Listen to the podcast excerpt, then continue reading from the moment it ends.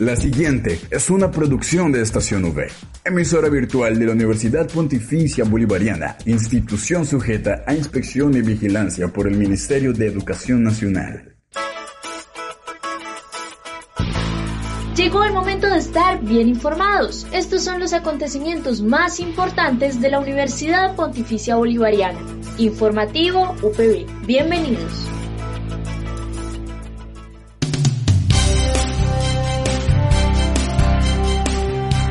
Saludo cordial para toda la comunidad de la Universidad Pontificia Bolivariana y a quienes nos escuchan a través de la señal de Radio Católica Metropolitana 1450 AM, ya viernes 27 de agosto, se acabó la semana y prácticamente el mes, pero aquí seguimos dando la mejor información, compartiendo este espacio con ustedes que es dedicado a toda la información, a los hechos más importantes y relevantes de nuestra seccional Bucaramanga. Recuerden quien les habla Diana Benavides acompañada por Julián Cala en el Control Master. Y así damos inicio al informativo UPB.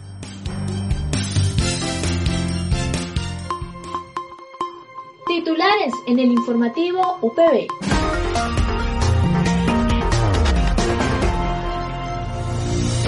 Escuela de Derecho y Ciencias Políticas realizará el miércoles primero de septiembre la Cátedra Abierta, Historia Íntima del Congreso Constituyente de Villa del Rosario de Cúcuta. Segundo Congreso Internacional Virtual en Gestión de la Educación. Hoy viernes la UPB celebra los 15 años del Centro de Proyección Social CPS. Y para finalizar, los dejamos con la sección del Día Culturales V. Esta es la noticia del día en la UPB.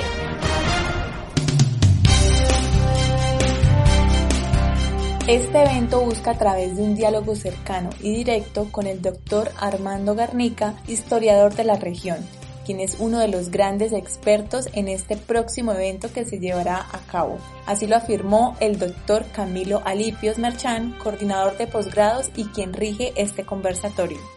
Este año es el bicentenario de la constituyente de Villa de Rosario de Cúcuta.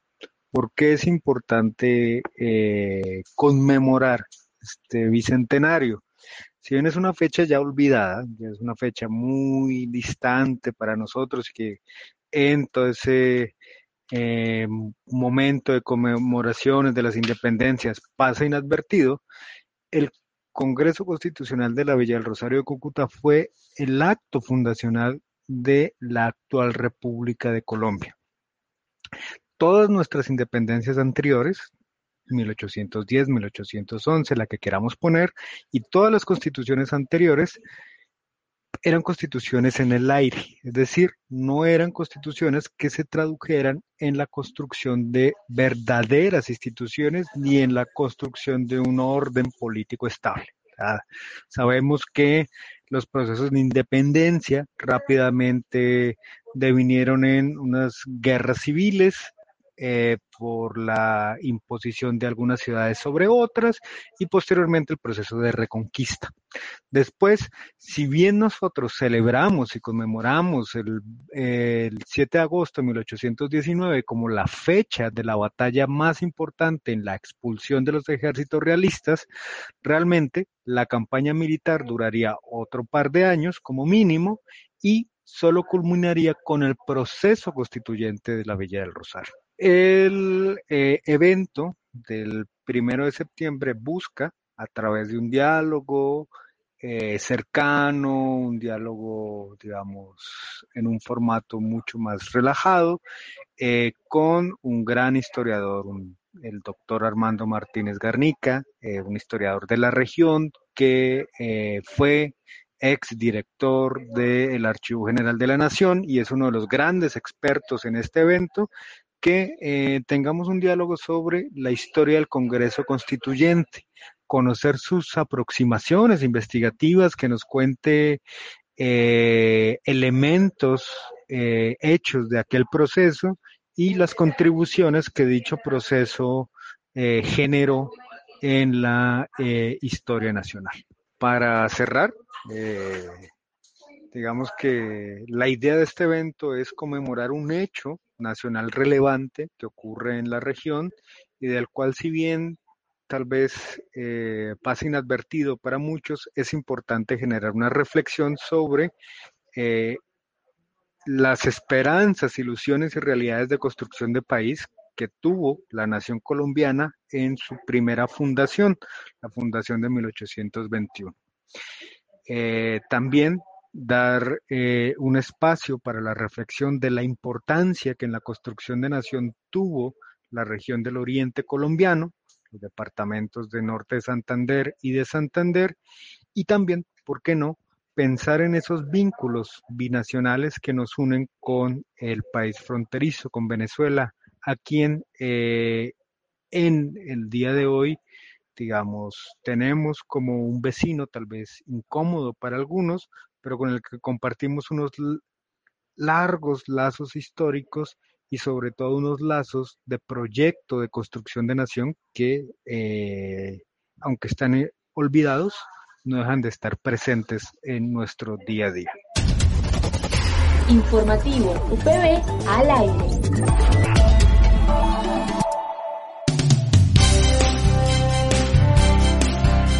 Maestría en Gestión de la Educación. Segundo Congreso Internacional en Gestión de la Educación, donde se llevará a cabo del 25 al 27 de agosto del 2021.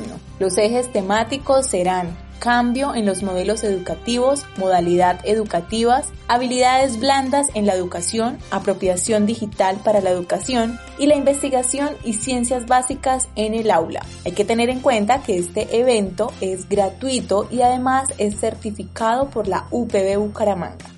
El evento lo organiza la Vicerrectoría Académica y la ORI.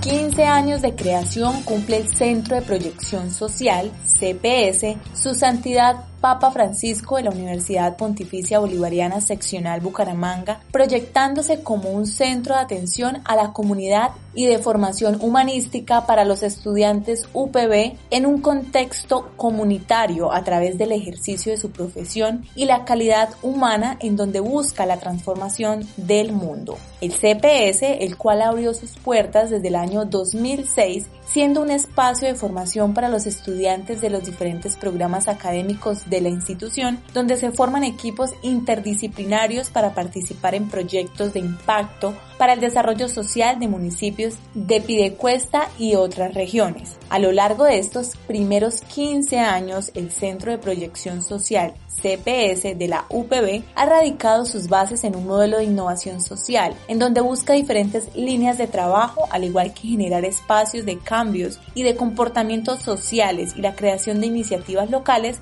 que ayudan a construir una mejor comunidad. La Escuela de Ciencias Sociales y la dirección del CPS, a cargo del ingeniero Rodrigo Suárez Jaimes, invitan hoy, viernes 27 de agosto, a la conmemoración de este evento aniversario con un programa vía Webex, el cual inicia a las 8 de la mañana con una entrega de reconocimientos al CPS, seguido de la conferencia Los actos jurídicos de las personas con discapacidad a cargo de la abogada Viviana Cortés sobre las 10 de la mañana. Finalmente, hoy a las 11 de la mañana se llevará a cabo el conversatorio Diálogo sobre la eutanasia en personas con alteración mental el cual contará con la participación del doctor Pedro Javier Gutiérrez, psiquiatra y gerente del Hospital Psiquiátrico San Camilo. Así que hacemos una invitación muy especial a toda la comunidad a que haga parte de esta celebración de los 15 años del Centro de Proyección Social CPS.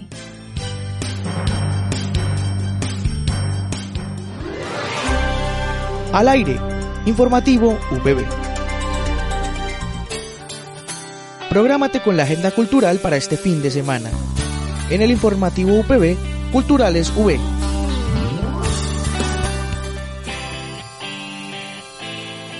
Y para finalizar el informativo los dejamos con la sección del día a cargo de Angie Sierra. Se abrió la convocatoria para el concurso nacional de video para adolescentes en Santander, dispuesto para jóvenes entre 13 y 17 años.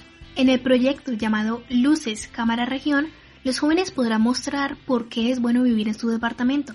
La duración máxima del producto dictado es de 3 minutos y deberá ser llevado por los participantes a la Gobernación de Santander hasta el 1 de octubre. Organizadores del concurso aseguran que con este se quiere que los jóvenes cuenten y expresen lo divertido, lo positivo, lo que los motiva, los apasiona y los entretiene de su región, con la finalidad de que actúen como embajadores de su territorio, motivando a quienes vean el video a valorar los aspectos presentados. El video debe ser original e inédito, que le pueste la creatividad. Puede incluir diferentes recursos como fotografías, collage, montajes, dibujos, gráficos, animación, voz en off, música, texto, entre otros, con los que se capten momentos de la vida real de la región. Dicho material puede circular a través de las plataformas de los organizadores del concurso o en los canales que se designen para tales efectos. Los ganadores podrán llevarse tablets, cámaras de video, camisetas o gorras del concurso y reconocimiento como ganadores. Si eres miembro de la comunidad UPB y estás entre el rango de edad o conoces a jóvenes que podrían animarse a participar, puedes consultar la página de la Gobernación de Santander para más información. Entre otras noticias, hoy estamos con la docente Luz Estela Blanco Chapeta, profesional en entrenamiento deportivo y preparación física, tecnóloga deportiva e instructora de natación de la Universidad Pontificia Bolivariana. Profe, natación fue uno de los deportes que más se puso en duda cuando iniciaron los entrenamientos virtuales, sin embargo es uno de los pocos que sigue activos. ¿Cómo ha sido esto posible? dado que el elemento principal de la natación, que es la piscina, fue inhabilitado.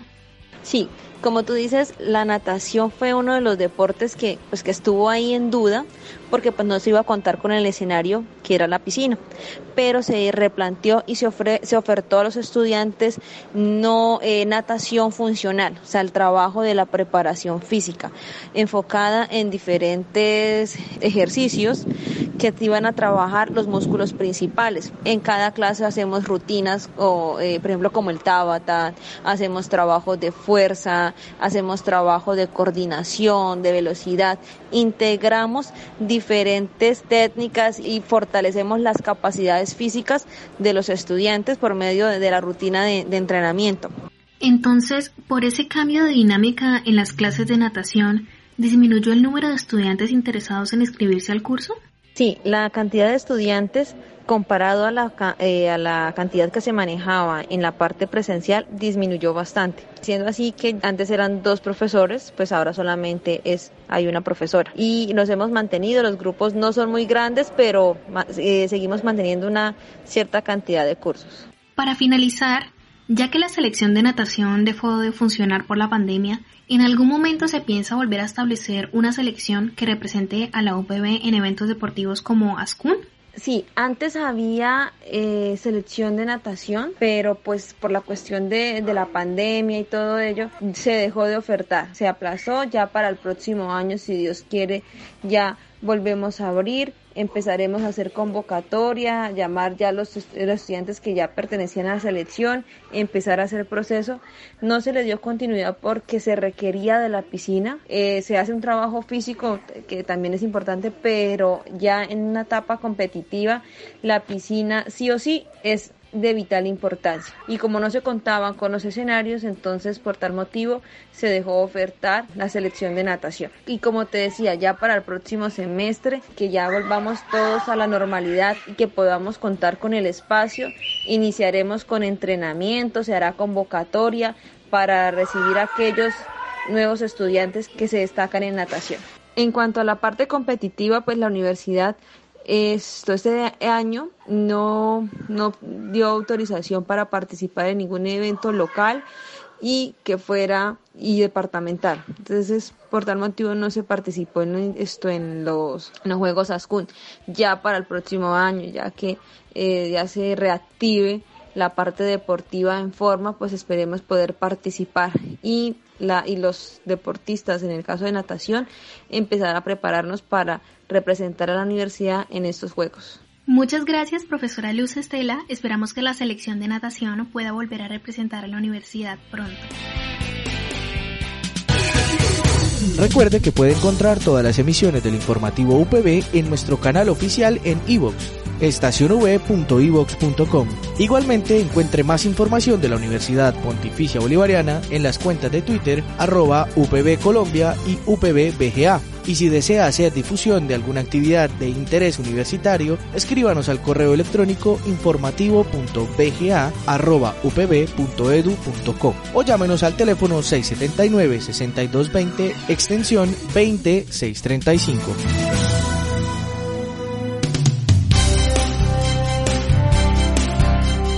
Bueno, y como siempre agradeciéndole a todos nuestros oyentes, a la comunidad universitaria y por supuesto a quienes nos escuchan a través de la señal de Radio Católica Metropolitana. Para mí es un placer acompañarles una vez más en la emisión del informativo UPB. No olviden que pueden escucharnos de lunes a viernes a las 8 de la mañana con retransmisión a las 11 y 45 de la mañana. Y también pueden encontrarnos por la plataforma de iBooks como Estación V. Y por supuesto mi invitación es a que nos sigan en las redes sociales como en Facebook, Instagram y Twitter como Estación V para que estén siempre conectados con nuestro contenido que hemos realizado para ustedes. Y recuerden quien les habla Dayana Benavides acompañada por Julián Cala. Espero que tengan un excelente y bendecido fin de semana. Dale click a tu radio, dale click a Estación V.